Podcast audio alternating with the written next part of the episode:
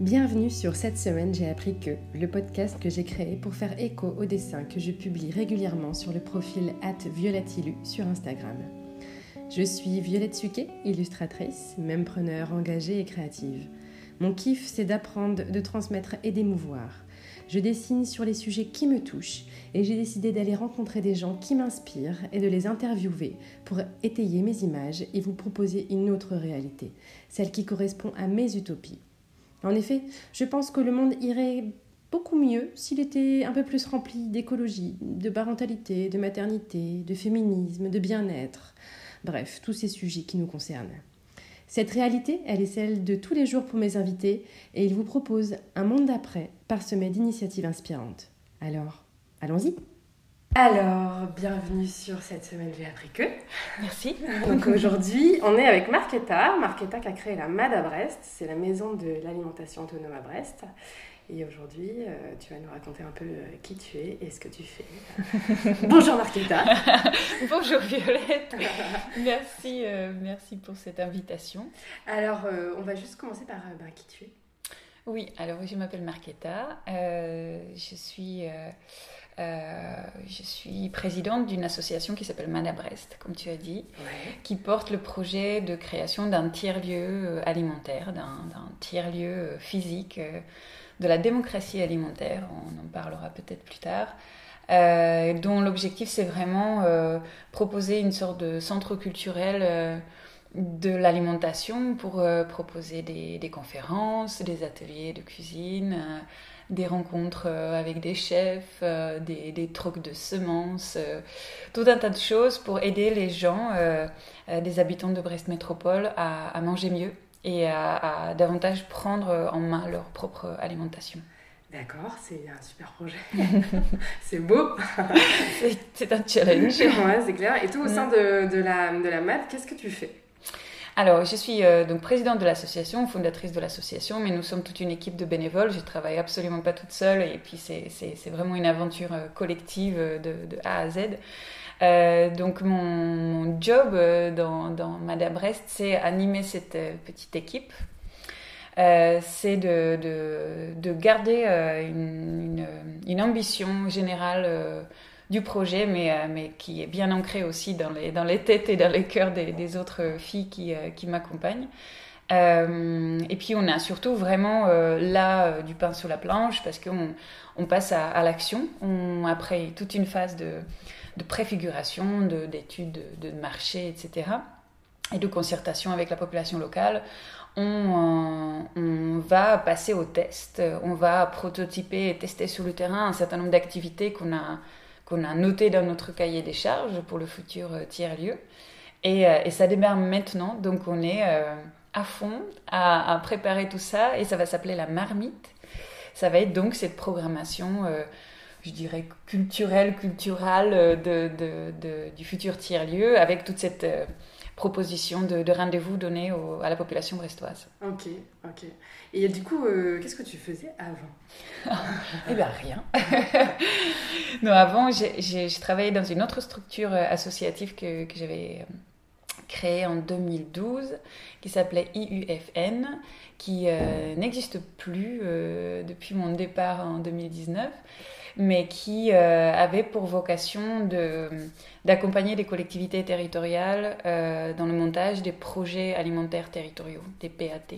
C'est des, des, dispositifs, des politiques locales autour de l'alimentation qui permettent à une collectivité de mobiliser tout un tas de parties prenantes sur un territoire et mettre en place une dynamique qui peut être très très belle, qui peut aller très très loin. Euh, sur Brest, métropole, il y a un PAT en, cours, donc on, attend ce qui, va en sortir. En tout cas, c'est.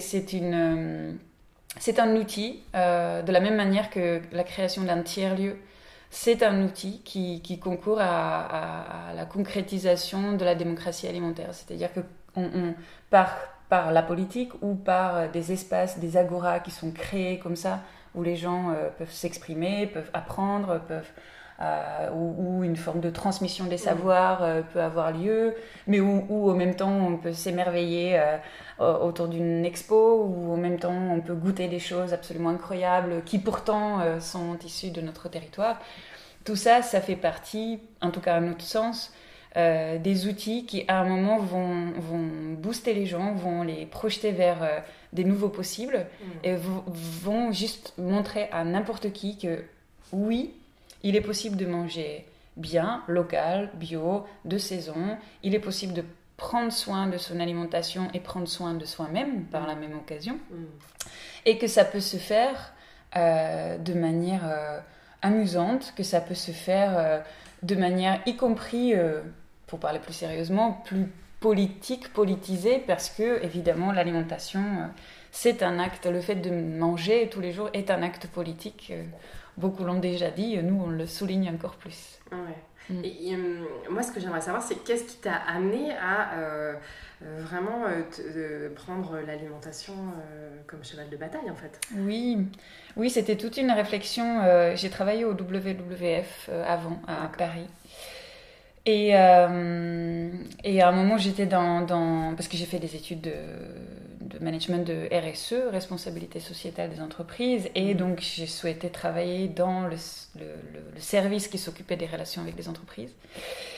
Et j'ai réalisé que tout cela était quand même un peu bidon dans les manières de, de mettre en place les partenariats et qui, que ça manquait un peu d'exigence euh, face au modèle économique des entreprises en face. Et donc de là, euh, et, sont sorties deux choses. D'une part, ma, volonté de quitter euh, l'ONG, euh, de me mettre à mon compte et de, de, réfléchir, un peu faire une sorte de backcasting là, pour se dire quel est le sujet numéro un, l'enjeu numéro un qu'il faut essayer de régler. Je ne prétends absolument pas d'avoir la recette magique, mais juste quel est le sujet sur lequel il faut travailler en priorité pour que, in fine, la population mondiale ou la population locale, peu importe, mais les gens puissent être sensibles à la transition écologique, la transition sociale, qu'ils puissent se dire oui, à un moment j'ai envie de trier les déchets, si je suis caricaturale. Pour que quelqu'un se dise à un moment oui, ok, j'ai conscientisé le fait que trier les déchets c'est bon pour la planète, c'est bon pour tout un tas de, choses, y compris l'économie, pour qu'à un moment cette, cette discussion et cette, décision arrive, eh bien, avec cette réflexion en format backcasting, je suis arrivée au constat que tout d'abord, il faut sécuriser un certain nombre de besoins fondamentaux, mm. dont le besoin de se nourrir, qui est un besoin de l'homme, un besoin fondamental, besoin physiologique. Et donc, tant que celui-ci n'est pas satisfait, au même titre que le, droit au logement, au même titre de se sentir sécurisé, mais mais vraiment, l'alimentation, si on ne mange pas, si on ne boit pas, on ne peut pas euh, avoir une réflexion sur le tri de déchets. Ça paraît complètement logique. Ah et donc, voilà. Et donc, il était, il était, il était euh, assez clair que, euh, si je schématise, si à un moment on voulait changer le monde, bah, il fallait d'abord s'assurer que tout le monde puisse manger à sa faim et, et manger durablement, en fait. Ne pas manger des, conserves de, mm. de, supermarché, mais, mais contribuer par le fait de manger à une restructuration euh, plus, euh, plus cohérente, plus durable des territoires, en fait.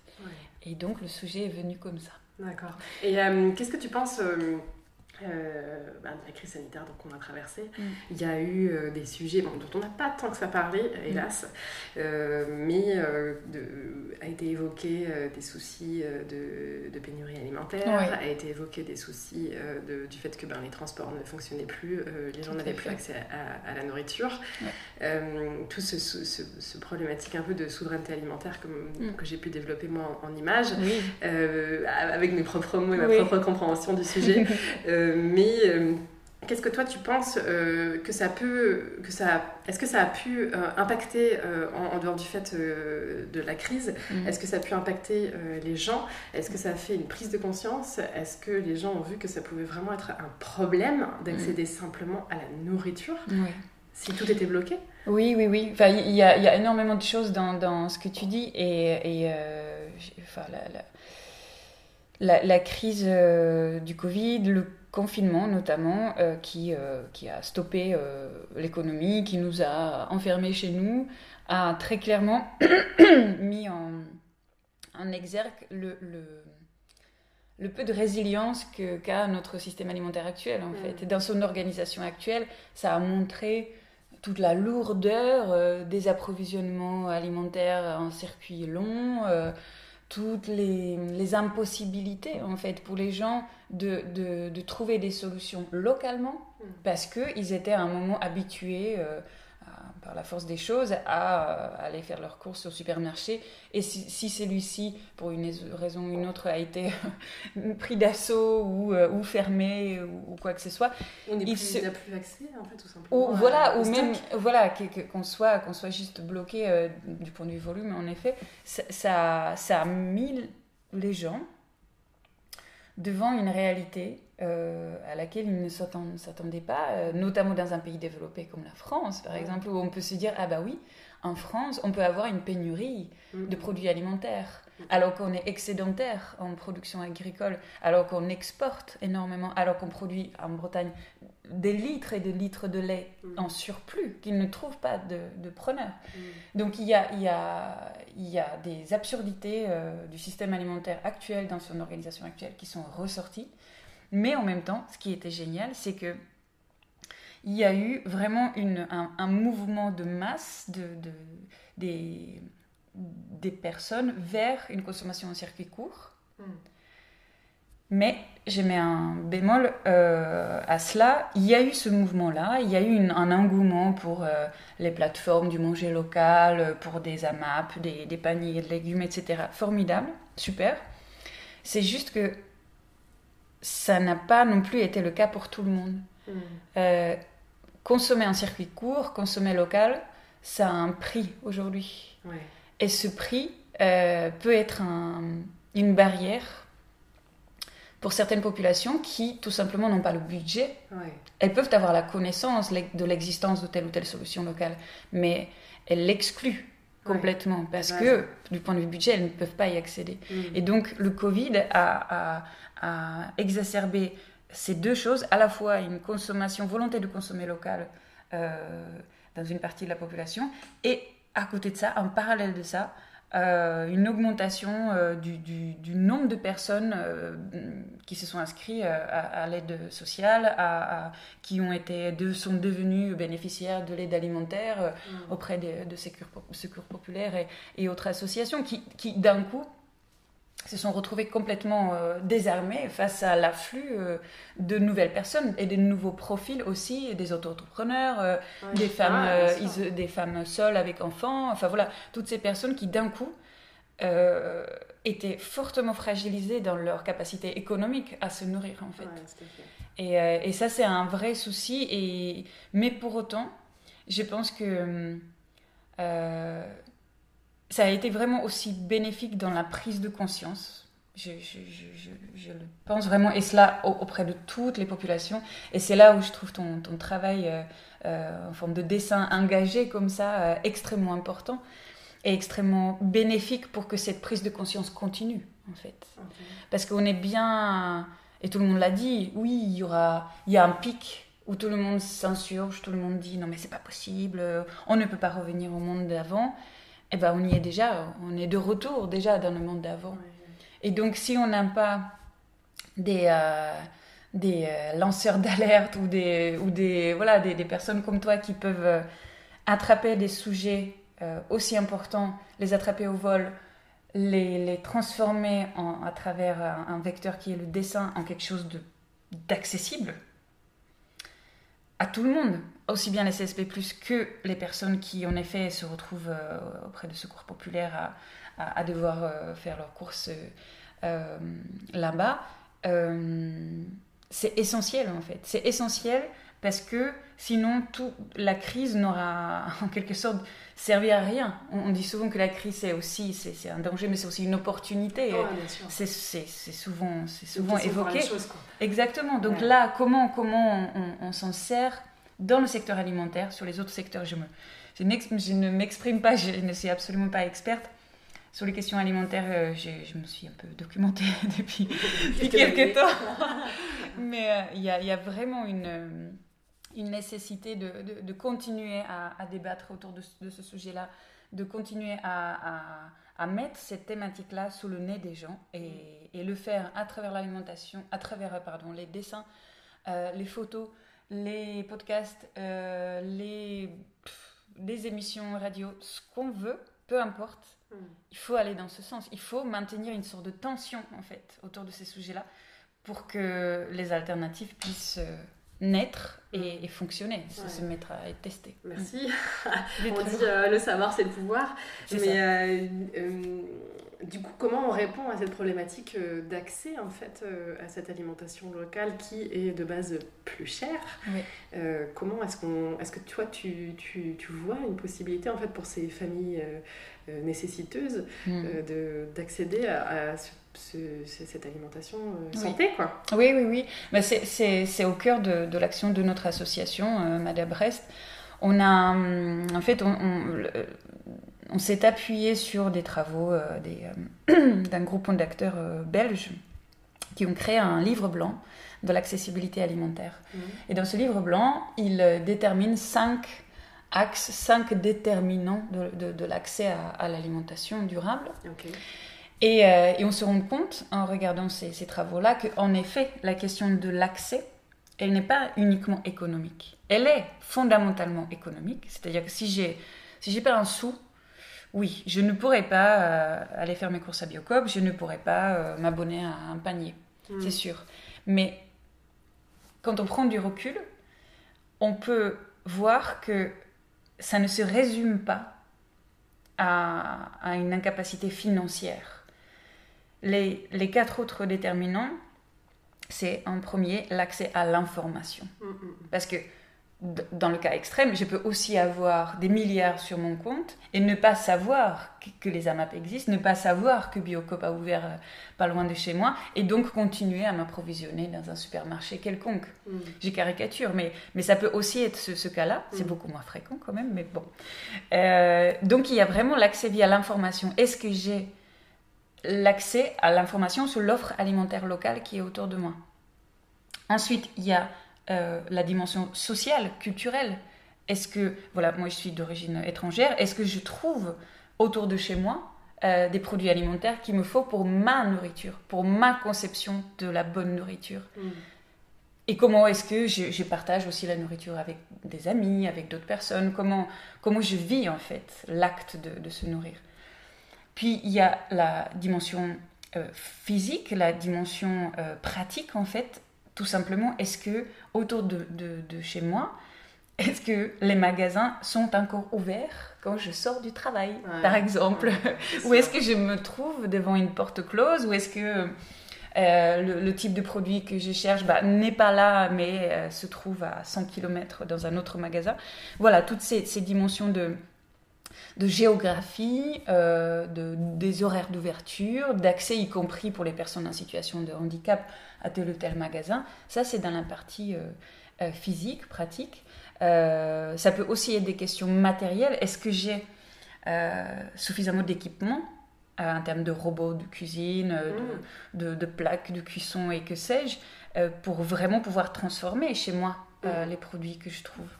Donc c'est cette question-là. Et puis, in, fine, c'est aussi la question psychosociale, c'est le déterminant psychosocial, qui veut tout simplement dire est-ce que, je sais cuisiner en mmh, fait? mmh. Est-ce qu'une fois que j'ai acheté, une fois que j'ai tout ça chez moi, j'ai des, des, robots, les plaques, tout ça, tout ça, est-ce que je sais me saisir d'un produit brut et le transformer en, un mets euh, succulent euh, et que je pourrais partager avec des amis. ça c'est sûr. C'est, en fait, cuisiner, euh, c'est presque comme si c'était une connaissance oubliée, quoi. Et oui, c'est ça. Et il y a des vrais, il y a des vrais gaps. Euh, il y a des populations euh, entières qui, qui, ont perdu cette habitude-là, qui se nourrissent de de, produits ultra transformés, extrêmement mauvais pour leur santé, mais hyper pratiques à, à consommer parce que déjà tout prêt, parce que... Oui, parce qu'on ne voit pas le fait de manger et de cuisiner à sa réelle importance, quoi.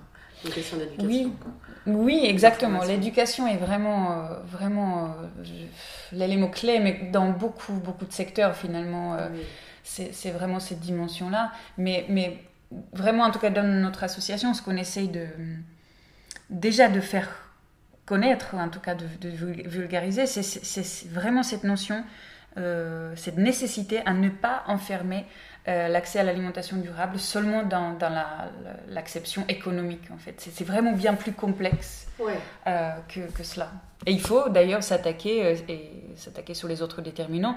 Et c'est pour ça qu'on a développé un, je fais un peu autopromo de notre association. C'est aussi euh, pour ça que tu vas. Mais on a, on, a, on a créé un indicateur territorial euh, qui s'appelle EAT pour euh, manger en anglais, mais surtout pour un acronyme d'équité alimentaire territoriale. Super.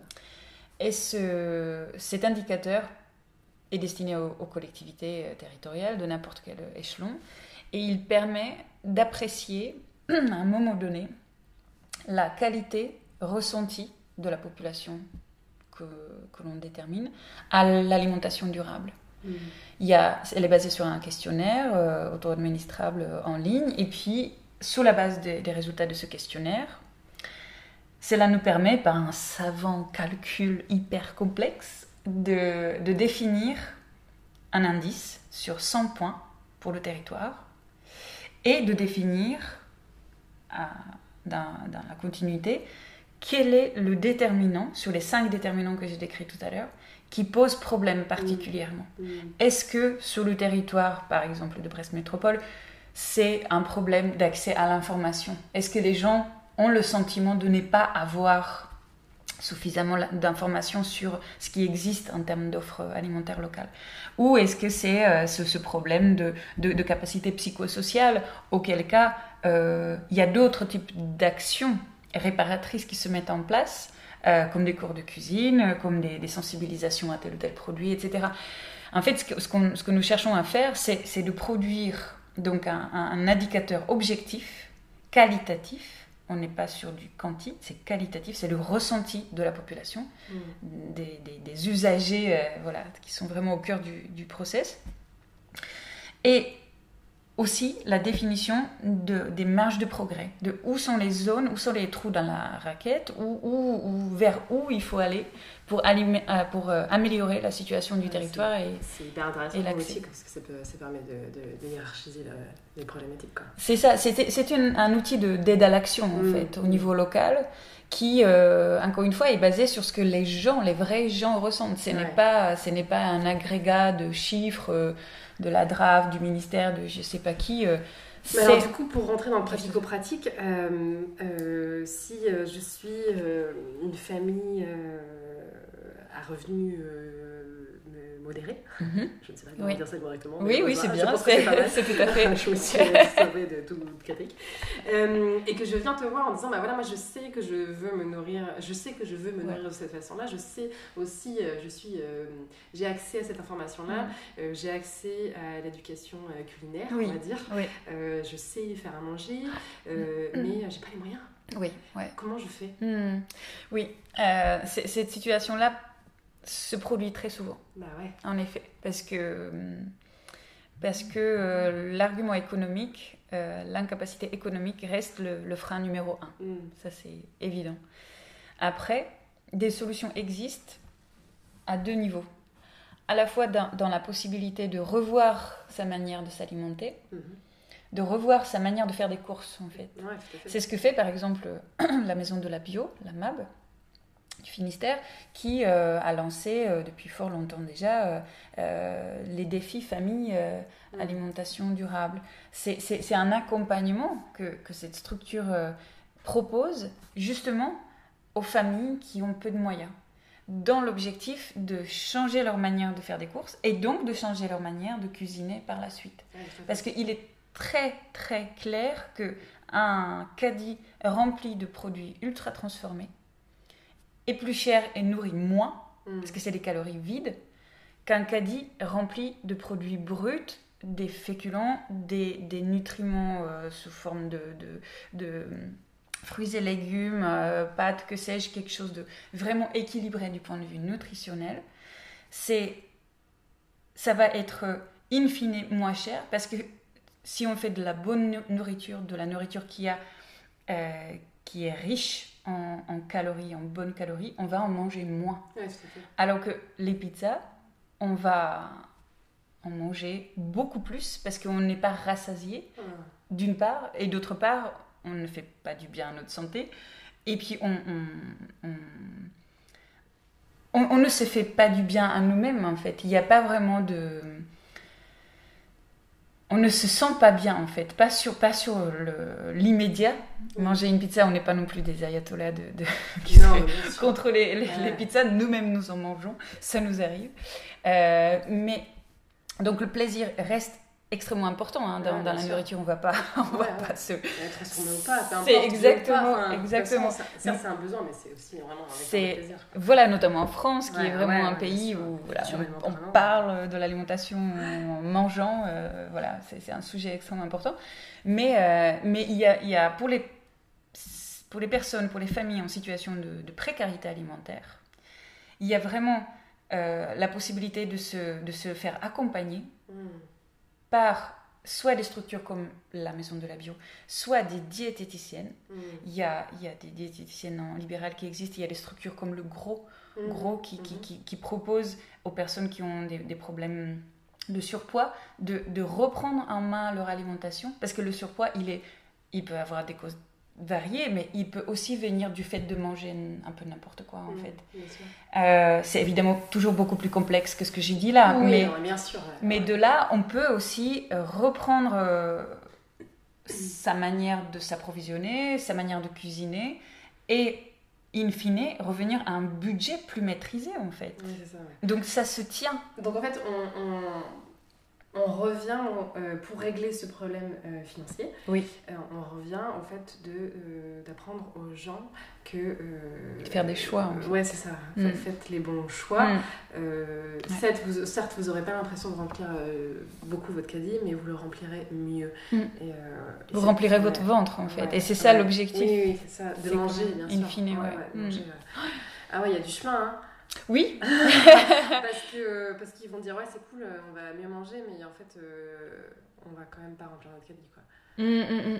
Bah, L'idée c'est vraiment de voir ces, efforts-là sur, le, sur du long terme. Ouais, euh, euh, aux côtés de, de ce, travail-là de, de, réorganisation de, ce, de ces appros, il y a aussi l'aide alimentaire qui reste présente, sur laquelle je sais qu'à Brest Métropole, ils ont mis en place pendant le, le, Covid des chèques euh, alimentaires. Mm, mm, mm. Les, les, les, cantines, euh, le prix de la cantine a, a baissé. Le, donc il y a des dispositifs d'aide qui, qui, qui, sont là. Euh, dans, une, dans, un, dans une épicerie sociale et solidaire comme celle qui est en train de se créer à, à Bellevue, à, à, Brest, et puis d'autres vont suivre, on va pouvoir acheter euh, des fruits et légumes. On n'est pas obligé... Euh, Enfin voilà, c'est vraiment une question d'éducation de, de, à l'alimentation durable, mm. à l'équilibre alimentaire en fait, mm. qui en, en, étant travaillé va faire que le, le budget alimentaire va, va, diminuer, in fine. Mm. Mais c'est sûr que comme ça a pris euh, d'emblée, on, on, peut se dire, bah non, je, ça, ça va être ça va être difficile. Je, n'ai pas autant d'argent à mettre mm. dans l'alimentation. Mm. Mais cette, euh, ce constat-là appelle aussi d'autres euh, enjeux qui sont la part du budget alimentaire dans le budget des familles. Mm.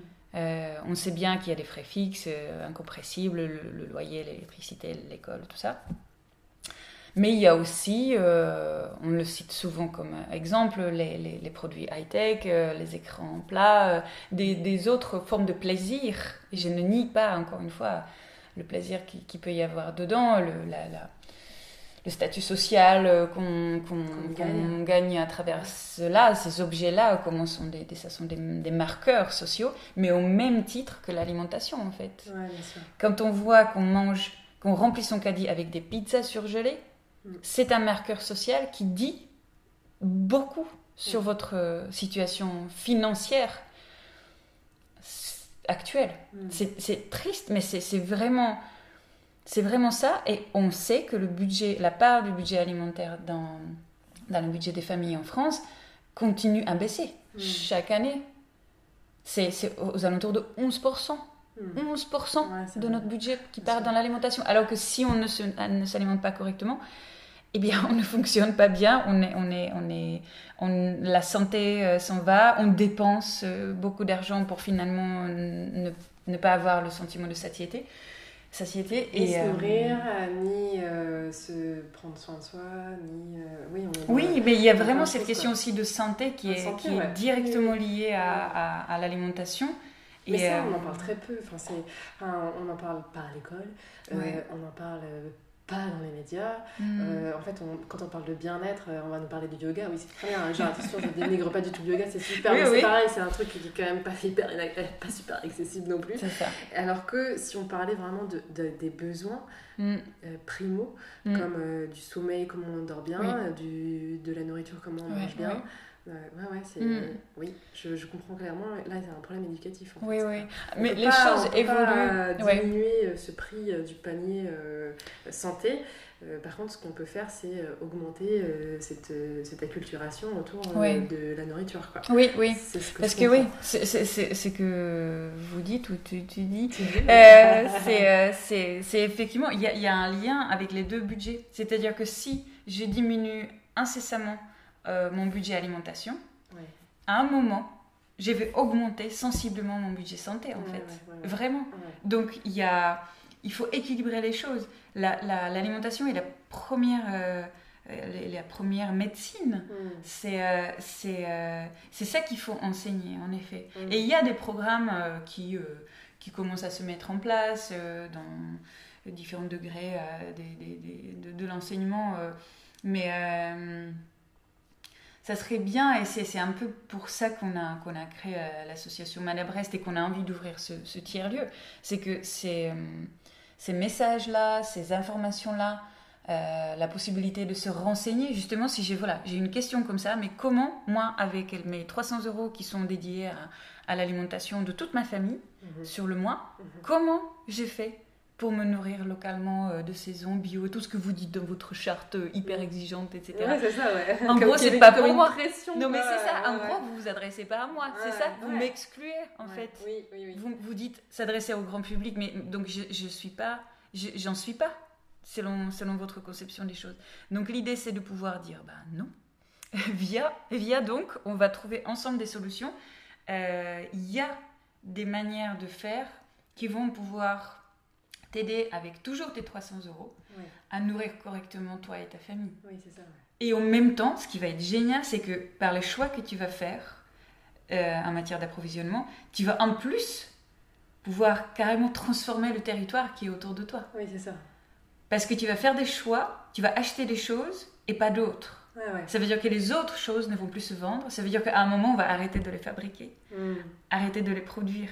et donc, les filières vont s'organiser différemment. Je ne dis pas que ça va se passer déjà, mais si on ne commence pas cette logique-là, ça se passera jamais. La logique des petits pas, bien sûr. Ouais.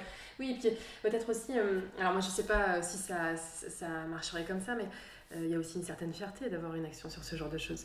Euh, alimenter un peu le fait que d'être acteur de sa propre santé, acteur d'être d'être euh, garant aussi de la santé de sa famille, être, euh, mais tout ça au même prix. En fait, c'est ce discours-là qu'il faut tenir. C'est vous changerez pas euh, votre porte-monnaie, vous changerez juste vos mm. habitudes. Et au final, ouais, c'est long, mais de ça, on sort une vraie fierté de, de faire au final les choses bien, selon la conception, à la fois pour sa famille, à la fois pour soi et à la fois pour son territoire. Oui, oui, c'est complètement le, parti pris de, de, de Madame. C'est élogieux au final. Quoi. Bah, disons qu'on est tous, c'est le, le, le, oui, le, parti pris que nous avons, c'est vraiment dire que nous sommes tous des parties prenantes de notre système alimentaire, en fait, que, que nous sommes tous en capacité. Il n'y a pas de raison, en fait, qu'on soit exclu des décisions mm. prises euh, autour de l'organisation du système alimentaire, l'organisation euh, de tel ou tel, enfin, le fait de privilégier tel ou tel euh, système de production, intensif ou pas, ou agroécologie ou pas, ou bio ou pas. Euh, depuis la Seconde Guerre mondiale, on a une organisation du système alimentaire qui est essentiellement, euh, pour la grande majorité, intensive, industrielle, orientée sur du volume et une forme de qualité qui est définie par les agro-industries. Hmm. Donc, le bio, le local, les fermes à plus petites échelles, l'agroécologie font leur chemin, mais le système majoritaire, il est quand même celui que j'ai décrit précédemment, et qui est très clairement néfaste à la fois à la planète, mais aussi aux hommes, parce que les agriculteurs se suicident régulièrement. Les agriculteurs meurent de maladies professionnelles liées aux, épandages de, pesticides, l'utilisation de tout un tas de produits phytosanitaires incroyables. Les consommateurs. Et les consommateurs se retrouvent à consommer aussi une partie euh, de, de, de, ces produits-là dans, le, dans les produits qu'ils achètent. Donc il y a quelque chose fondamentalement à revoir. Il y a des initiatives qui se mettent déjà en place. Mais nous souhaitons promouvoir le fait que ces alternatives ne pourront pas se créer, ne pourront pas être pérennes, ne pourront pas fonctionner si au moment de les fabriquer, on n'est pas plusieurs autour de la table, en fait. Il faut vraiment changer le, la gouvernance hmm.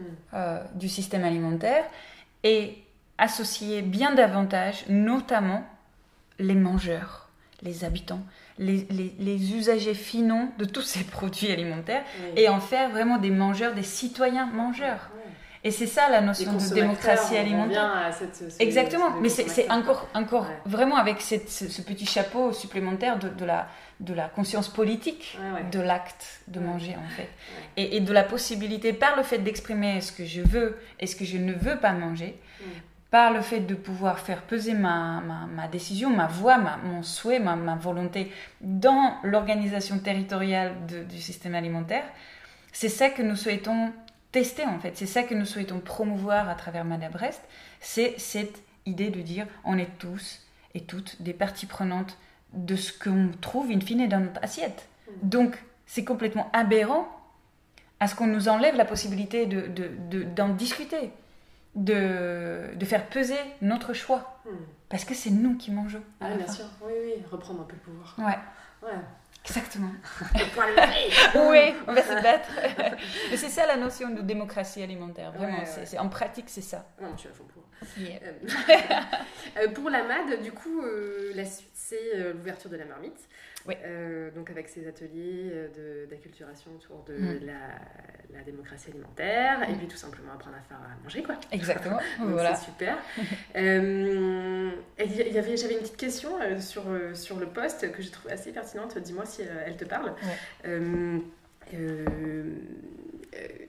c'était que si on arrive justement à faire ces choix d'alimentation, souvent on se retrouve à se déplacer à différents endroits pour pouvoir mm. avoir un un panier euh, rempli à la fois de mon vrac, de, euh, de mes graines, de mes fruits, mm. de mes légumes, de tout ce qui est euh, crèmerie. tout ça n'est pas au même endroit. Mm. et c'est clair, c'est vrai qu'on fait parfois pas mal de kilomètres pour en fait arriver à un mm. résultat satisfaisant, ne serait-ce que pour la semaine. Oui. ça devient toute une logistique. C'est vrai.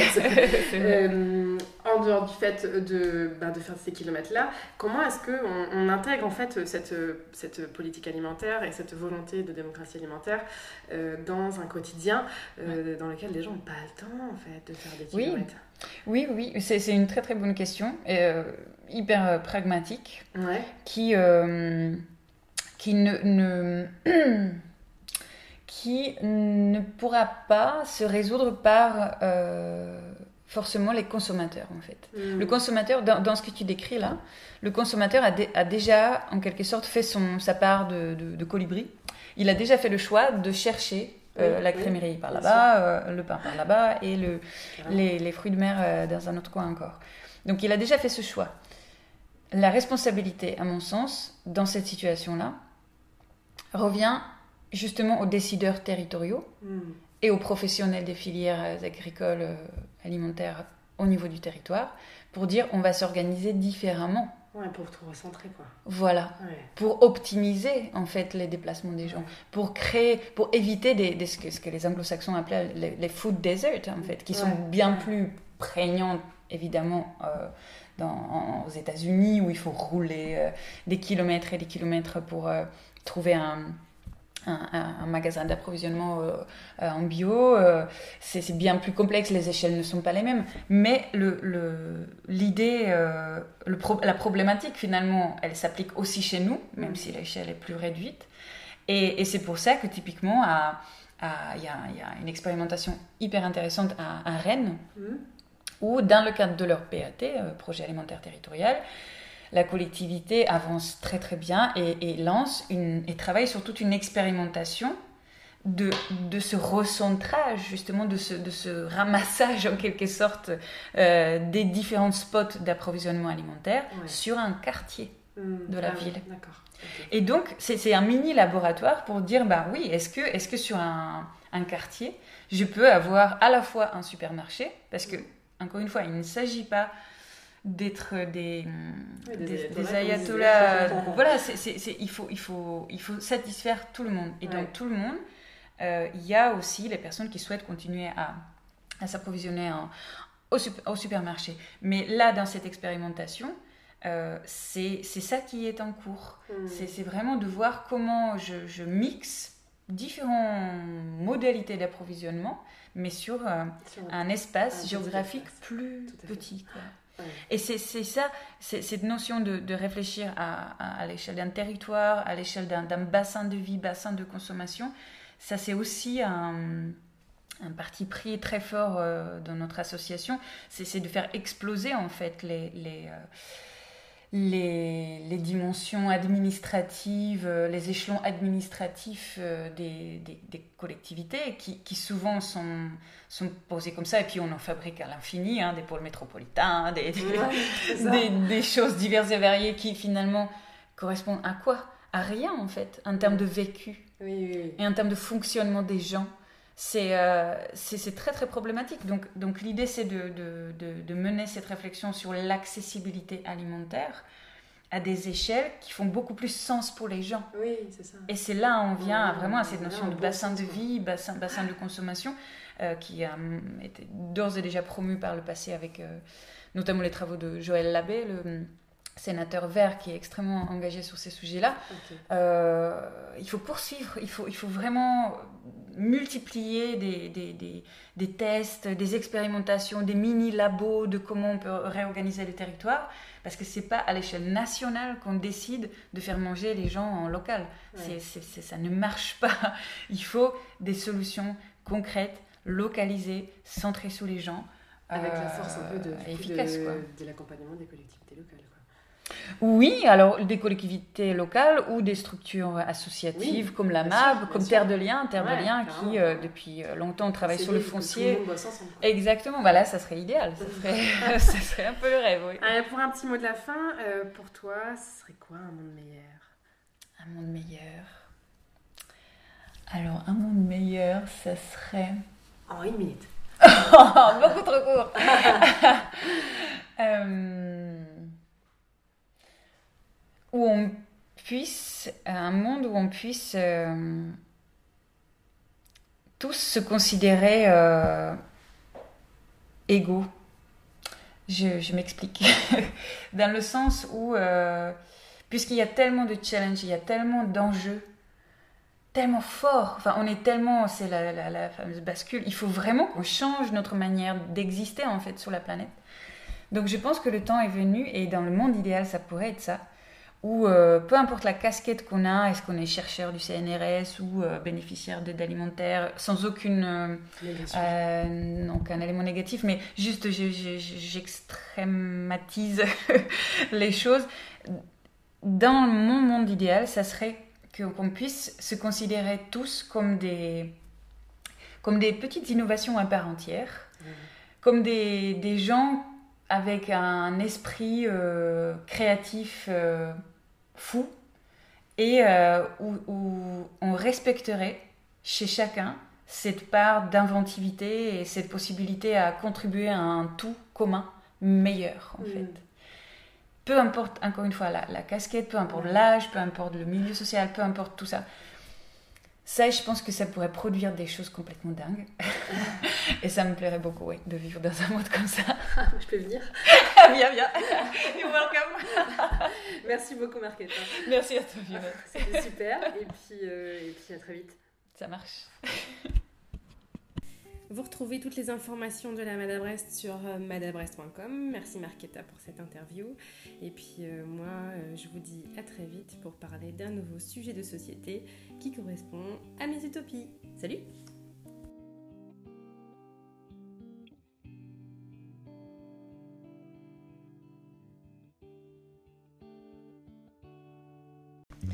Bienvenue sur cette semaine, j'ai appris que, le podcast que j'ai créé pour faire écho aux dessins que je publie régulièrement sur le profil @violetilu sur Instagram. Je suis Violette Suquet, illustratrice, même preneur engagée et créative. Mon kiff, c'est d'apprendre, de transmettre et d'émouvoir.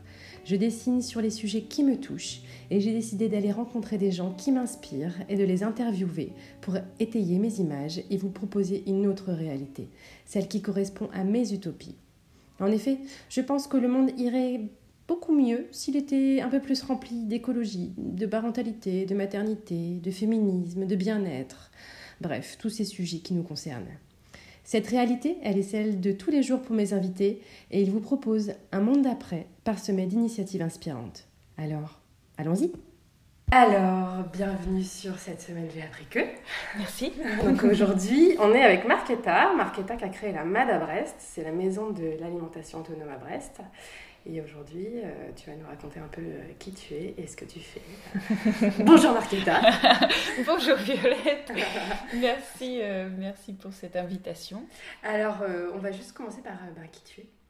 Oui, alors je m'appelle Marquetta. je suis euh, je suis présidente d'une association qui s'appelle Madabrest, comme tu as dit, qui porte le projet de création d'un tiers-lieu euh, alimentaire, d'un tiers-lieu euh, physique, de la démocratie alimentaire, on en parlera peut-être plus tard, dont l'objectif c'est vraiment proposer une sorte de centre culturel de l'alimentation pour proposer des, des, conférences, des ateliers de cuisine des rencontres euh, avec des chefs, euh, des, des trocs de semences, euh, tout un tas de choses pour aider les gens, des habitants de Brest Métropole, à, manger mieux et à, davantage prendre en main leur propre alimentation. D'accord, c'est un super projet. c'est beau. c'est un challenge. ouais, c'est clair. Et toi, au sein de, de la, de la MAD, qu'est-ce que tu fais? Alors, je suis euh, donc présidente de l'association, fondatrice de l'association, mais nous sommes toute une équipe de bénévoles. Je travaille absolument pas toute seule et puis c'est vraiment une aventure euh, collective euh, de, A à Z. donc mon, job dans, Madame Brest, c'est animer cette petite équipe. c'est de, de, garder une, ambition générale du projet, mais, euh, mais qui est bien ancré aussi dans les, dans les têtes et dans les cœurs des, des autres filles qui, euh, qui m'accompagnent. Euh, et puis on a surtout vraiment là du pain sur la planche parce qu'on on passe à, l'action. Après toute une phase de, de préfiguration, d'études de, de, marché, etc. et de concertation avec la population locale, on, on, va passer au test, on va prototyper et tester sur le terrain un certain nombre d'activités qu'on a qu'on a noté dans notre cahier des charges pour le futur euh, tiers-lieu. Euh, et, ça démarre maintenant, donc on est euh, à fond à, préparer tout ça et ça va s'appeler la marmite. Ça va être donc cette programmation, je dirais, culturelle, culturelle de, du futur tiers-lieu avec toute cette proposition de, rendez-vous donné à la population brestoise. Ok, ok. Et du coup, euh, qu'est-ce que tu faisais avant Eh bien, rien. non, avant, j'ai travaillé dans une autre structure euh, associative que, que j'avais euh, créée en 2012, qui s'appelait IUFN, qui n'existe plus depuis mon départ en 2019 mais qui euh, avait pour vocation d'accompagner les collectivités territoriales euh, dans le montage des projets alimentaires territoriaux, des PAT. C'est des, des, des, dispositifs, des politiques locales autour de l'alimentation qui permettent à une collectivité de mobiliser tout un tas de parties prenantes sur un territoire et mettre en place une dynamique qui peut être très très belle, qui peut aller très très loin. Euh, sur Brest, métropole, il y a un PAT en, cours, donc on, attend ce qui, va en sortir. En tout cas, c'est. C'est un outil, de la même manière que la création d'un tiers-lieu c'est un outil qui, concourt à, la concrétisation de la démocratie alimentaire. C'est-à-dire que par, la politique ou par des espaces, des agoras qui sont créés comme ça, où les gens euh, peuvent s'exprimer, peuvent apprendre, peuvent euh, où, une forme de transmission des savoirs euh, peut avoir lieu, mais où, où, au même temps on peut s'émerveiller autour d'une expo, où en même temps on peut goûter des choses absolument incroyables qui pourtant sont issues de notre territoire. Tout ça, ça fait partie, en tout cas à notre sens, euh, des outils qui à un moment vont, vont, booster les gens, vont les projeter vers euh, des nouveaux possibles mm. et vont juste montrer à n'importe qui que oui, il est possible de manger bien, local, bio, de saison. Il est possible de prendre soin de son alimentation et prendre soin de soi-même par la même occasion. Mm. Et que ça peut se faire euh, de manière amusante, que ça peut se faire de manière, y compris pour parler plus sérieusement, plus politique, politisé, parce que évidemment l'alimentation, euh, c'est un acte, le fait de manger tous les jours est un acte politique. Euh, beaucoup l'ont déjà dit, nous on le souligne encore plus. Ouais. Mm. Et, euh, moi, ce que j'aimerais savoir, c'est qu'est-ce qui t'a amené à vraiment prendre l'alimentation comme cheval de bataille, en fait? Oui, oui, c'était toute une réflexion. J'ai travaillé au WWF avant à Paris. Et, euh, et à un moment, j'étais dans, dans, Parce que j'ai fait des études de, de, management de RSE, responsabilité sociétale des entreprises, et mhm. donc j'ai souhaité travailler dans le, le, le service qui s'occupait des relations avec les entreprises. Et j'ai réalisé que tout cela était quand même un peu bidon dans les manières de, de mettre en place les partenariats et que ça manquait un peu d'exigence euh, face au modèle économique des entreprises en face. Et donc de là, euh, et, sont sorties deux choses. D'une part, ma, volonté de quitter euh, l'ONG, euh, de me mettre à mon compte et de, de, réfléchir, un peu faire une sorte de backcasting là, pour se dire quel est le sujet numéro un, l'enjeu numéro un qu'il faut essayer de régler. Je ne prétends absolument pas d'avoir la recette magique, mais juste quel est le sujet sur lequel il faut travailler en priorité pour que, in fine, la population mondiale ou la population locale, peu importe, mais les gens puissent être sensibles à la transition écologique, la transition sociale, qu'ils puissent se dire oui, à un moment j'ai envie de trier les déchets, si je suis caricaturale. Pour que quelqu'un se dise à un moment oui, ok, j'ai conscientisé le fait que trier des déchets c'est bon pour la planète, c'est bon pour tout un tas de, choses, y compris l'économie, pour qu'à un moment cette, cette discussion et cette, décision arrive, eh bien, avec cette réflexion en format backcasting, je suis arrivée au constat que tout d'abord, il faut sécuriser un certain nombre de besoins fondamentaux, mm. dont le besoin de se nourrir, qui est un besoin de l'homme, un besoin fondamental, besoin physiologique. Et donc, tant que celui-ci n'est pas satisfait, au même titre que le, droit au logement, au même titre de se sentir sécurisé, mais mais vraiment, l'alimentation, si on ne mange pas, si on ne boit pas, on ne peut pas euh, avoir une réflexion sur le tri de déchets. Ça paraît complètement logique. Ah et donc, voilà. Et donc, il était, il était, il était euh, assez clair que, euh, si je schématise, si à un moment on voulait changer le monde, bah, il fallait d'abord s'assurer que tout le monde puisse manger à sa faim et, et, manger durablement. En fait, ne pas manger des, conserves de, mm. de, supermarché, mais, mais contribuer par le fait de manger à une restructuration euh, plus, euh, plus cohérente, plus durable des territoires, en fait.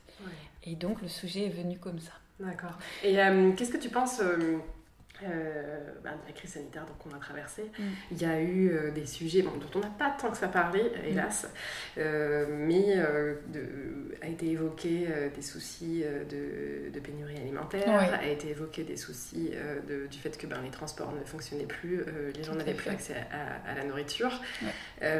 tout ce, ce, problématique un peu de souveraineté alimentaire mm. que j'ai pu développer moi en, images, avec mes propres mots et ma propre compréhension du sujet.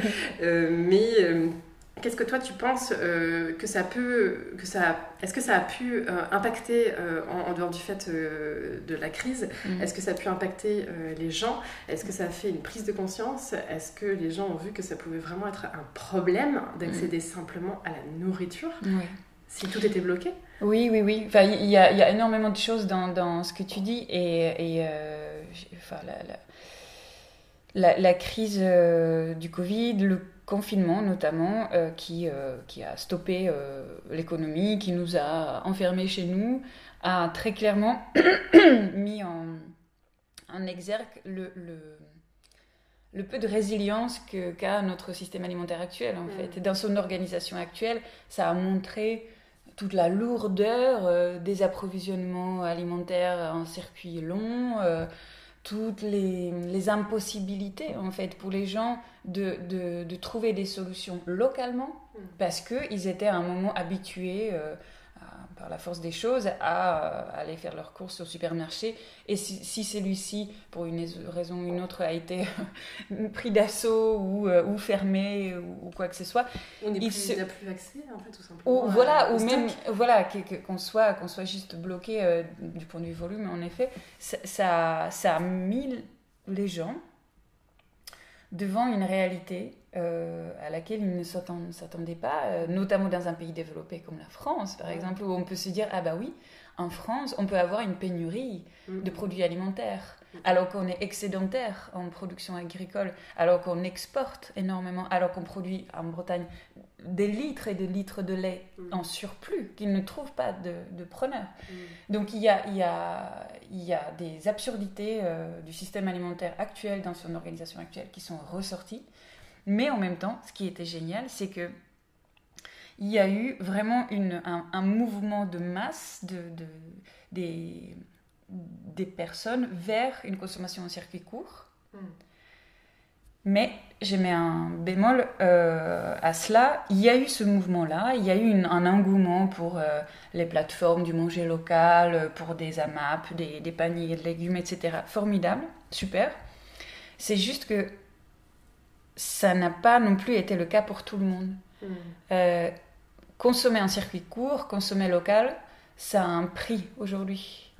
Et ce prix euh, peut être une barrière pour certaines populations qui tout simplement n'ont pas le budget. Elles peuvent avoir la connaissance de l'existence de telle ou telle solution locale, mais elles l'excluent complètement parce que du point de vue budget, elles ne peuvent pas y accéder. Hmm. Et donc le Covid a, à exacerber ces deux choses, à la fois une consommation, volonté de consommer local euh, dans une partie de la population, et à côté de ça, en parallèle de ça, euh, une augmentation euh, du, du, nombre de personnes qui se sont inscrites à, l'aide sociale, à, qui ont été, de, sont devenus bénéficiaires de l'aide alimentaire mmh. auprès de, de secours, secours populaires et, et, autres associations, qui, qui d'un coup se sont retrouvés complètement euh, désarmés face à l'afflux euh, de nouvelles personnes et de nouveaux profils aussi, des auto-entrepreneurs, euh, des, femmes, ah, des femmes seules avec enfants, enfin voilà, toutes ces personnes qui d'un coup étaient fortement fragilisées dans leur capacité économique à se nourrir en fait. et, et, ça c'est un vrai souci, et... mais pour autant, je pense que ça a été vraiment aussi bénéfique dans la prise de conscience. Je, le pense vraiment, et cela auprès de toutes les populations. Et c'est là où je trouve ton, ton travail euh, euh, en forme de dessin engagé comme ça euh, extrêmement important et extrêmement bénéfique pour que cette prise de conscience continue, en fait.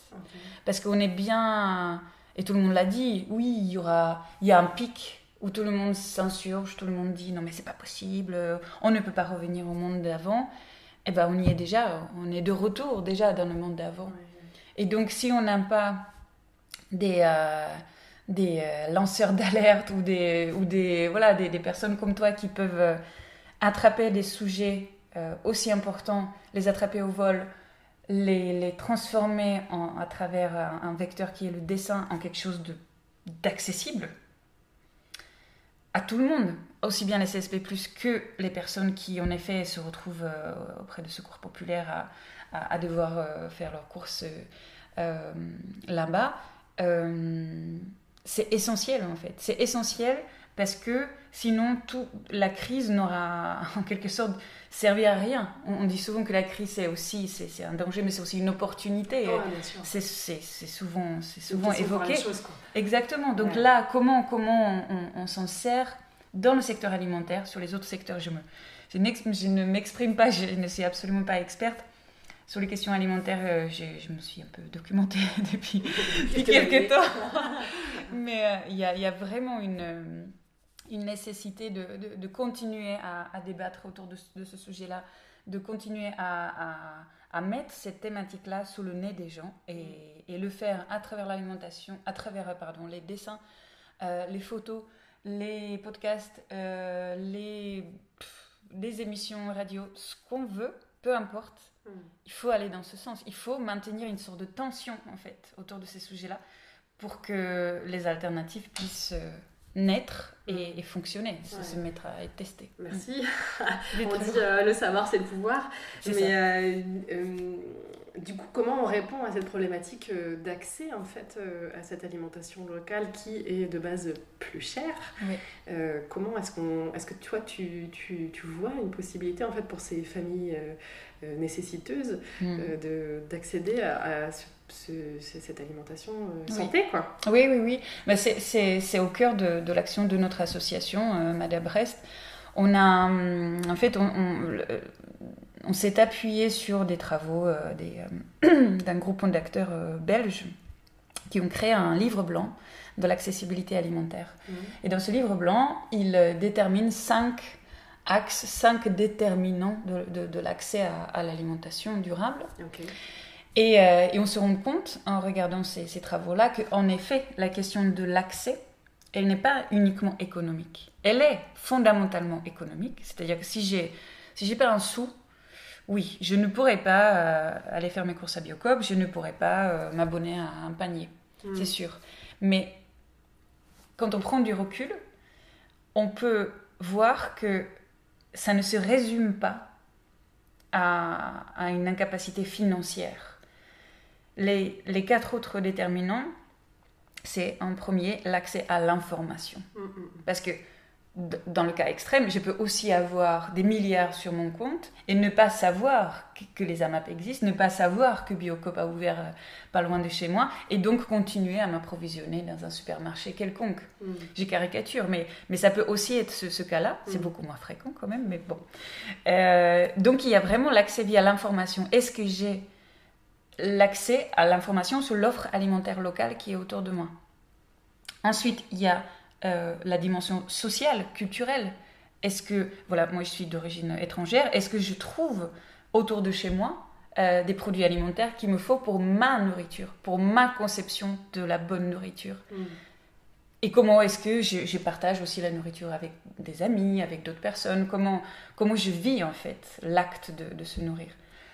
Puis il y a la dimension euh, physique, la dimension euh, pratique en fait. Tout simplement, est-ce que autour de, de, chez moi, est-ce que les magasins sont encore ouverts quand je sors du travail, par exemple? Ou est-ce que je me trouve devant une porte close? Ou est-ce que euh, le, type de produit que je cherche bah, n'est pas là, mais se trouve à 100 km dans un autre magasin? Voilà, toutes ces, ces dimensions de, de géographie, euh, de, des horaires d'ouverture, d'accès y compris pour les personnes en situation de handicap à tel ou tel magasin. Ça, c'est dans la partie euh, euh, physique, pratique. ça peut aussi être des questions matérielles. Est-ce que j'ai suffisamment d'équipement en termes de robots de cuisine, mm. de, de, plaques de cuisson et que sais-je, pour vraiment pouvoir transformer chez moi mm. les produits que je trouve?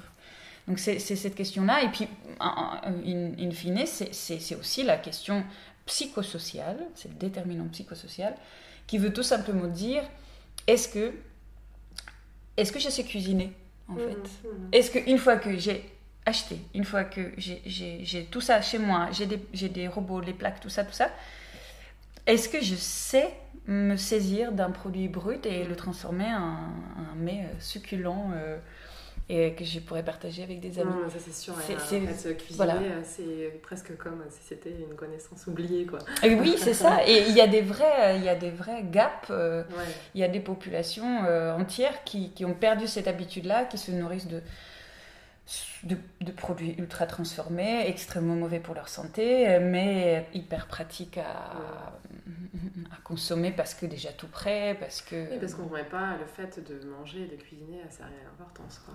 Une question d'éducation. Oui, oui exactement. L'éducation est vraiment, euh, vraiment euh, l'élément clé, mais dans beaucoup, beaucoup de secteurs finalement, euh, c'est vraiment cette dimension-là. Mais, mais vraiment, en tout cas dans notre association, ce qu'on essaye de déjà de faire connaître, en tout cas de, vulgariser, c'est vraiment cette notion, cette nécessité à ne pas enfermer euh, l'accès à l'alimentation durable seulement dans, l'acception économique, en fait. C'est vraiment bien plus complexe euh, que, que, cela.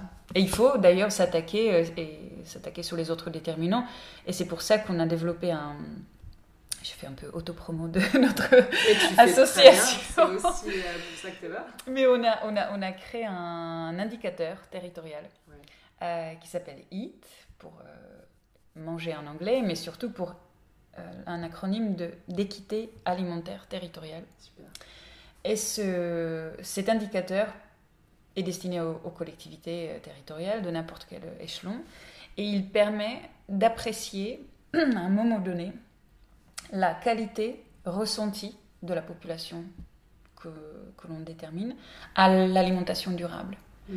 Il y a, elle est basée sur un questionnaire euh, auto-administrable euh, en ligne, et puis sous la base des, résultats de ce questionnaire, cela nous permet, par un savant calcul hyper complexe, de, définir un indice sur 100 points pour le territoire et de définir dans, la continuité, quel est le déterminant, sur les cinq déterminants que j'ai décrits tout à l'heure, qui pose problème particulièrement mm. Mm. Est-ce que sur le territoire, par exemple, de Brest Métropole, c'est un problème d'accès à l'information? Est-ce que les gens ont le sentiment de ne pas avoir suffisamment d'informations sur ce qui existe en termes d'offres alimentaires locales? Ou est-ce que c'est euh, ce, problème de, de, capacité psychosociale, auquel cas euh, il y a d'autres types d'actions réparatrices qui se mettent en place, euh, comme des cours de cuisine, comme des, sensibilisations à tel ou tel produit, etc. En fait, ce que, ce, que nous cherchons à faire, c'est de produire donc un, un indicateur objectif, qualitatif, on n'est pas sur du quanti, c'est qualitatif, c'est le ressenti de la population, mm. des, usagers euh, voilà, qui sont vraiment au cœur du, du process. Et aussi la définition de, des marges de progrès, de où sont les zones, où sont les trous dans la raquette, où, où, vers où il faut aller pour, euh, pour euh, améliorer la situation du territoire. C'est hyper intéressant aussi parce que ça, permet de, hiérarchiser les problématiques. C'est ça, c'est un outil d'aide à l'action en mm. fait, au niveau local qui, euh, encore une fois, est basé sur ce que les gens, les vrais gens ressentent. Ce n'est pas, pas un agrégat de chiffres de la DRAF, du ministère, de je sais pas qui. Euh, alors, du coup, pour rentrer dans le pratico-pratique, euh, euh, si je suis une famille à revenus modéré. Mhm. Je ne sais pas comment dire ça correctement. Oui, oui, c'est bien. C'est tout à fait. je me suis sauvée de toute critique. Euh, et que je viens te voir en disant, bah voilà, moi je sais que je veux me nourrir, je sais que je veux me nourrir de cette façon-là. Je sais aussi, euh, je suis, euh, j'ai accès à cette information-là. Mm. j'ai accès à l'éducation culinaire, on va dire. je sais faire à manger, mm. mais j'ai pas les moyens. Oui, ouais. Comment je fais? Mm. Oui, cette situation-là se produit très souvent. Bah ouais. En effet, parce que, parce que euh, l'argument économique, euh, l'incapacité économique reste le, frein numéro un. Mm. Ça, c'est évident. Après, des solutions existent à deux niveaux. À la fois dans, dans la possibilité de revoir sa manière de s'alimenter, mm-hmm. de revoir sa manière de faire des courses, en fait. c'est ce que fait, par exemple, la maison de la bio, la MAB, du Finistère, qui euh, a lancé euh, depuis fort longtemps déjà euh, les défis famille mm. alimentation durable. C'est un accompagnement que, que cette structure propose justement aux familles qui ont peu de moyens. dans l'objectif de changer leur manière de faire des courses et donc de changer leur manière de cuisiner par la suite. Parce qu'il est très très clair que un caddie rempli de produits ultra transformés est plus cher et nourrit moins, Mm. parce que c'est des calories vides, qu'un caddie rempli de produits bruts, des féculents, des, des nutriments euh, sous forme de, de- de fruits et légumes, euh, pâtes, que sais-je, quelque chose de vraiment équilibré du point de vue nutritionnel. C'est, ça va être euh, in fine moins cher parce que si on fait de la bonne nourriture, de la nourriture qui, a, euh, qui est riche en, en calories, en bonnes calories, on va en manger moins. Ouais. Alors que les pizzas, on va en manger beaucoup plus parce qu'on n'est pas rassasié, Ah. d'une part, et d'autre part, on ne fait pas du bien à notre santé. Et puis, on, on, on- on- on ne se fait pas du bien à nous-mêmes, en fait. Il n'y a pas vraiment de... On ne se sent pas bien, en fait. Pas sur, pas sur l'immédiat. Mm. Manger une pizza, on n'est pas non plus des ayatollahs de, de- Non, sûr. contre les, les- Ouais. les pizzas. Nous-mêmes, nous en mangeons. Ça nous arrive. Euh, mais donc le plaisir reste extrêmement important hein, dans, Ouais, dans bien la sûr. nourriture. On va pas, on va Ouais, pas se. Ou pas, C'est exactement- pas, toute exactement. façon, ça, ça, c'est un besoin, mais c'est aussi vraiment un plaisir. Voilà, notamment en France, qui est vraiment un pays où voilà, on, parle de l'alimentation en mangeant. euh, voilà, c'est c'est un sujet extrêmement important. Mais euh, mais il y a, il y a pour les pour les personnes, pour les familles en situation de, de précarité alimentaire, il y a vraiment euh, la possibilité de se, de se faire accompagner Mm.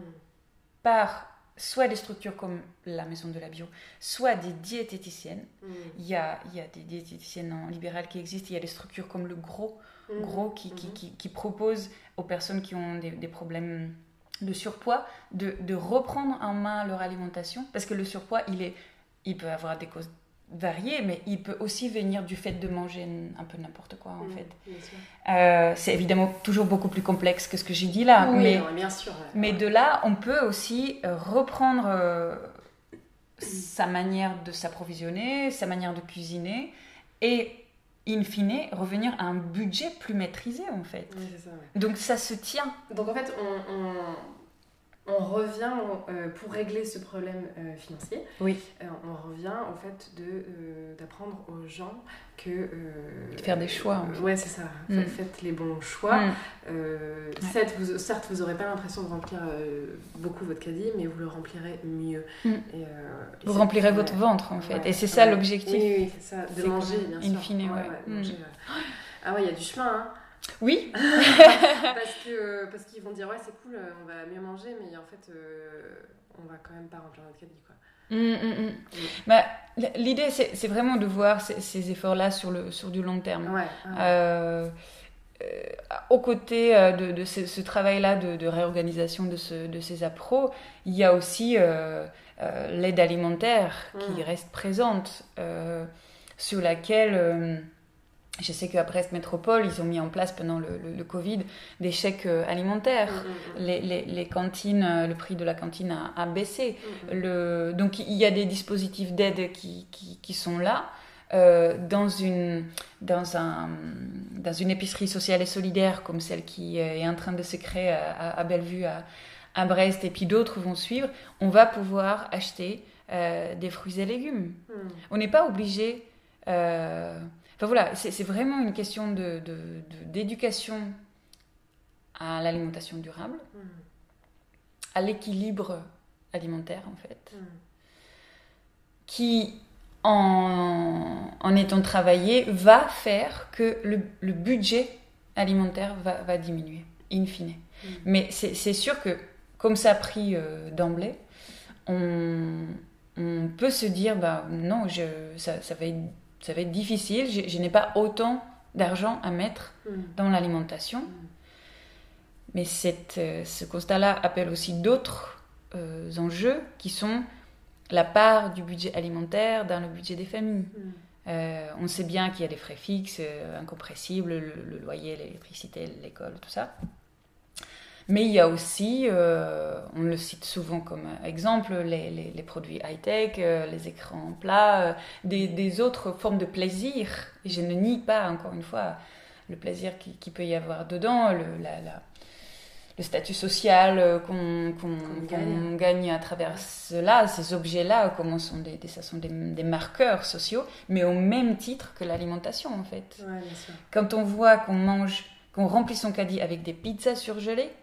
C'est un marqueur social qui dit beaucoup sur Mm. votre euh, situation financière actuelle. Mm. C'est- triste, mais c'est vraiment, c'est vraiment ça. Et on sait que le budget, la part du budget alimentaire dans, dans le budget des familles en France continue à baisser Mm. chaque année. C'est aux alentours de 11%.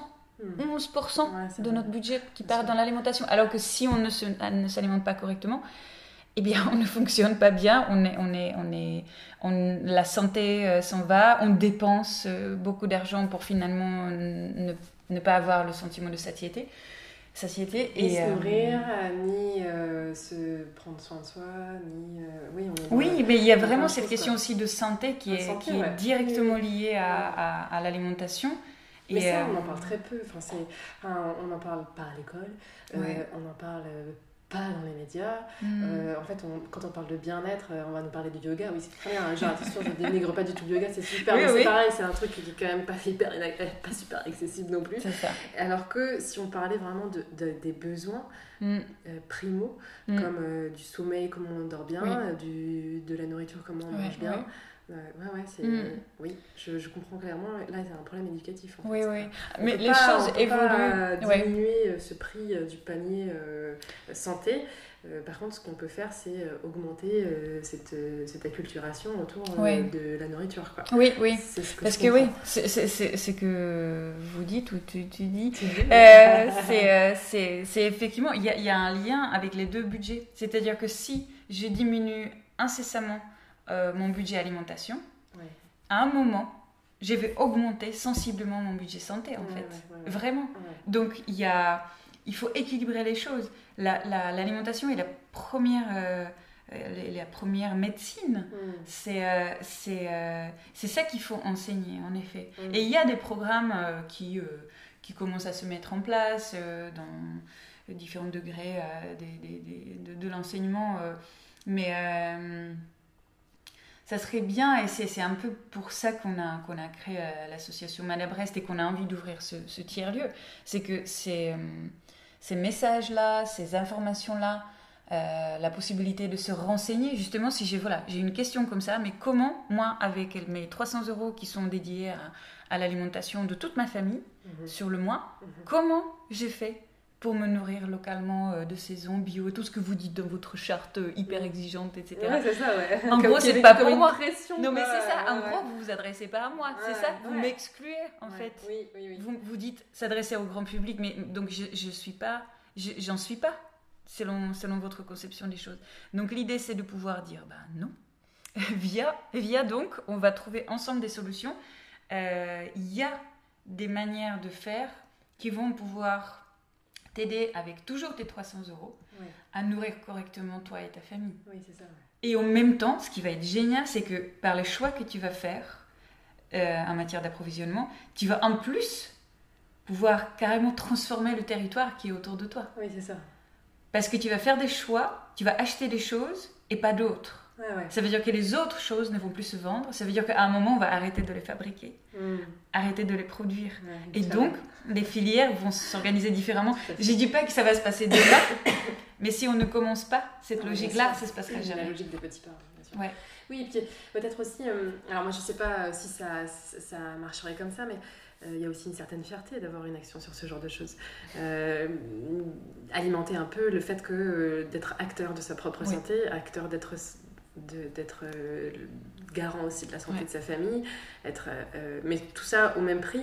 En fait, c'est- ce discours-là qu'il faut tenir. C'est vous changerez pas euh, votre porte-monnaie, vous changerez juste vos habitudes. Et au Mm. Oui. final, ouais, c'est long, mais de ça, on sort une vraie fierté de, de faire au final les choses bien, Exactement. selon la conception, euh, à la fois pour sa famille, à la fois pour soi et à la fois pour son territoire. Oui, quoi. oui, c'est- c'est c'est C'est, complètement euh, le, le parti pris de, C'est de, très, de c'est Madame élogieux au final. Quoi. Bah, disons qu'on est tous, c'est- c'est c'est le, le, le, oui, le, le parti pris que nous avons, c'est vraiment dire que nous sommes tous des parties prenantes de notre système alimentaire, en fait, que, que nous sommes tous en capacité. Il n'y a pas de raison, en fait, qu'on soit exclu des décisions Mm. prises euh, autour de l'organisation du système alimentaire, l'organisation euh, de tel ou tel, enfin le fait de privilégier tel ou tel euh, système de production, intensif ou pas, ou agroécologie ou pas, ou bio ou pas. Euh, depuis la Seconde Guerre mondiale, on a une organisation du système alimentaire qui est essentiellement, pour la grande majorité, intensive, industrielle, orientée sur du volume et une forme de qualité qui est définie par les agro-industries. Mm. Donc, le bio, le local, les fermes à plus petites échelles, l'agroécologie euh, euh, font leur chemin, mais le système majoritaire, il est quand même celui que j'ai décrit précédemment et qui est très clairement néfaste à la fois à la planète, mais aussi aux hommes, Oui, parce que hommes, les agriculteurs se suicident Ouais. régulièrement. Les agriculteurs meurent de maladies professionnelles liées au- au- à- aux épandages de, de pesticides, l'utilisation de tout un tas de, de produits phytosanitaires incroyables.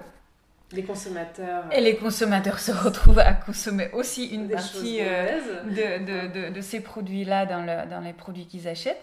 Donc il y a quelque chose fondamentalement à revoir. Il y a des initiatives qui se mettent déjà en place, mais nous souhaitons promouvoir le fait que ces alternatives ne pourront pas se créer, ne pourront pas être pérennes, ne pourront pas fonctionner si au moment de les fabriquer, on n'est pas plusieurs autour de la table, en fait. Il faut vraiment changer le, le- la gouvernance Mm. euh, du système alimentaire et associer bien davantage, notamment les mangeurs, les habitants, les, les- les usagers finaux de tous ces produits alimentaires et en faire vraiment des mangeurs, des citoyens mangeurs. Et c'est ça la notion de démocratie alimentaire. cette- ce- Exactement, ce- mais c'est encore, encore Ouais. vraiment avec cette- ce, ce petit chapeau supplémentaire de, de la, de la conscience politique Ouais, ouais. de l'acte de manger en fait. Et, et de la possibilité, par le fait d'exprimer ce que je veux et ce que je ne veux pas manger, Mm. par le fait de pouvoir faire peser ma, ma, ma décision, ma voix, ma- mon souhait, ma, ma volonté dans l'organisation territoriale de- du système alimentaire, c'est ça que nous souhaitons tester en fait, c'est ça que nous souhaitons promouvoir à travers Madabrest, c'est cette idée de dire on est tous et toutes des parties prenantes de ce qu'on trouve in fine dans notre assiette. Donc c'est complètement aberrant à ce qu'on nous enlève la possibilité de, de- de- d'en discuter, de, de faire peser notre choix, Mm. parce que c'est nous qui mangeons. Ah, bien fin. sûr, oui, oui, reprendre un peu le pouvoir. Ouais, Ouais. Exactement. Oui, on va se battre. Mais c'est ça la notion de démocratie alimentaire, vraiment. Ouais, ouais. c'est- c'est- en pratique, c'est ça. Non, je suis à fond pour. Yeah. Euh, euh, pour la MAD, du coup, euh, la suite, c'est euh, l'ouverture de la marmite. Oui. Euh, donc avec ces ateliers euh, d'acculturation autour de Mm. la, la démocratie alimentaire et Mm. puis tout simplement apprendre à faire à manger quoi. Exactement. Donc voilà. c'est super. Euh, y avait, j'avais une petite question sur, sur le poste que j'ai trouvée assez pertinente. Dis-moi si elle te parle. Ouais. Euh, c'était euh, que si on arrive à, justement à faire ces choix euh, d'alimentation, souvent on se retrouve à se déplacer à différents endroits pour pouvoir Mm. avoir un, un panier euh, rempli à la fois de mon vrac, de, euh, de mes graines, de mes fruits, Mm. de mes légumes, de tout ce qui est euh, crèmerie. Euh, tout ça n'est pas au même endroit. Mm. Euh, et c'est clair, c'est vrai qu'on fait parfois pas mal de kilomètres pour en fait arriver à un résultat satisfaisant, ne serait-ce que pour la semaine. Oui. Ça devient toute une logistique. C'est vrai. Euh, en dehors du fait de, ben, de faire ces kilomètres-là, comment est-ce qu'on on intègre en fait cette, cette politique alimentaire et cette volonté de démocratie alimentaire euh, dans un quotidien euh, dans lequel les gens n'ont pas le temps en fait de faire des kilomètres? Oui, oui, c'est c'est une très très bonne question, et, hyper pragmatique, Ouais. qui, qui ne, ne- qui ne pourra pas se résoudre par euh, forcément les consommateurs en fait. Mm. Le consommateur, dans, dans ce que tu décris là, le consommateur a, dé- a déjà en quelque sorte fait son, sa part de, de- de colibri. Il a déjà fait le choix de chercher la crémerie par là-bas, le pain par là-bas et le, les, les, fruits de mer dans un autre coin encore. Donc il a déjà fait ce choix. La responsabilité, à mon sens, dans cette situation-là, revient justement aux décideurs territoriaux hmm.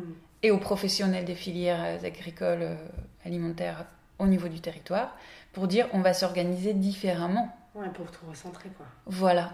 Pour optimiser en fait les déplacements des gens, pour créer, pour éviter des, ce, que, ce, que, les anglo-saxons appelaient les, food deserts en fait, qui sont bien plus prégnants évidemment euh, dans, aux États-Unis où il faut rouler euh, des kilomètres et des kilomètres pour euh, trouver un, un, magasin d'approvisionnement euh, euh, en bio. Euh, c'est bien plus complexe, les échelles ne sont pas les mêmes. Mais l'idée, le, la problématique finalement, elle s'applique aussi chez nous, même si l'échelle est plus réduite. Et, c'est pour ça que typiquement, il y, a une expérimentation hyper intéressante à, Rennes, mmh. où dans le cadre de leur PAT, projet alimentaire territorial, la collectivité avance très très bien et, lance une, et travaille sur toute une expérimentation de, de ce recentrage, justement, de ce, de ce ramassage en quelque sorte euh, des différents spots d'approvisionnement alimentaire sur un quartier mmh. de la ah ville.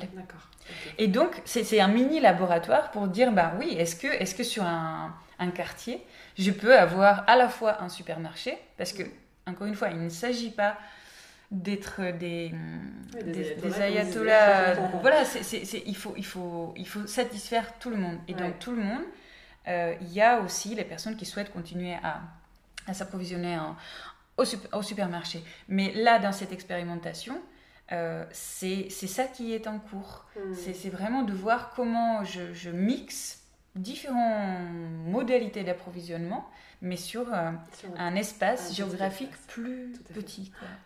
Et c'est ça, cette notion de, réfléchir à, l'échelle d'un territoire, à l'échelle d'un bassin de vie, bassin de consommation, ça c'est aussi un, parti pris très fort euh, dans notre association, c'est de faire exploser en fait les, euh, les, les, dimensions administratives, euh, les échelons administratifs euh, des, des, collectivités qui, qui, souvent sont, sont posés comme ça. Et puis on en fabrique à l'infini, hein, des pôles métropolitains, des, des, choses diverses et variées qui finalement correspondent à quoi? À rien en fait, en termes de vécu et en termes de fonctionnement des gens.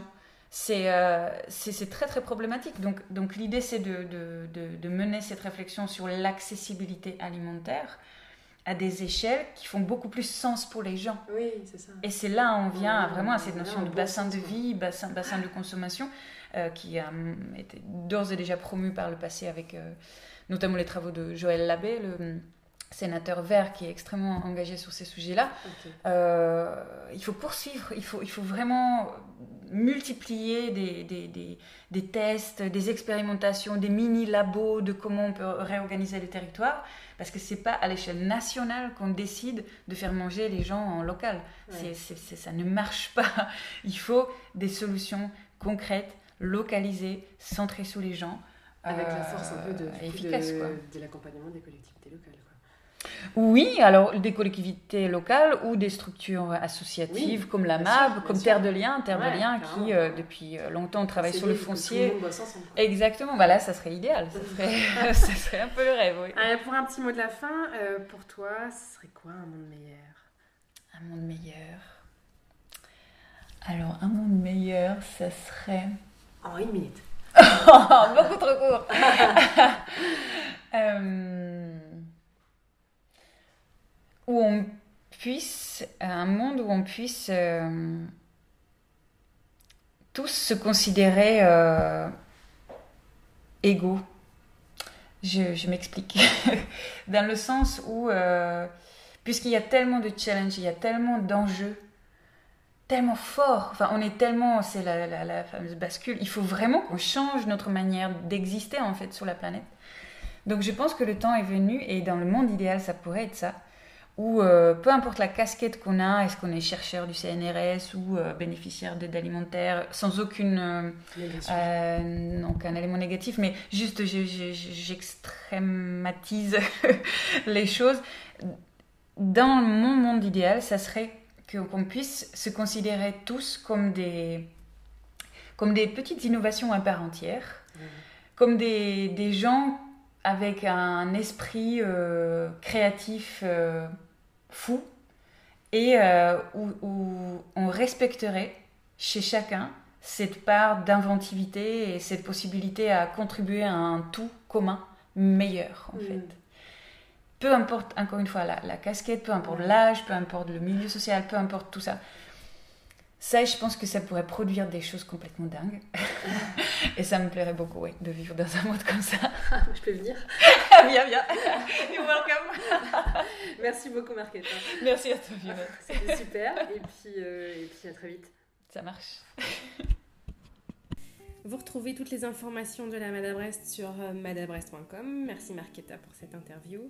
Et puis euh, moi, euh, je vous dis à très vite pour parler d'un nouveau sujet de société qui correspond à mes utopies. Salut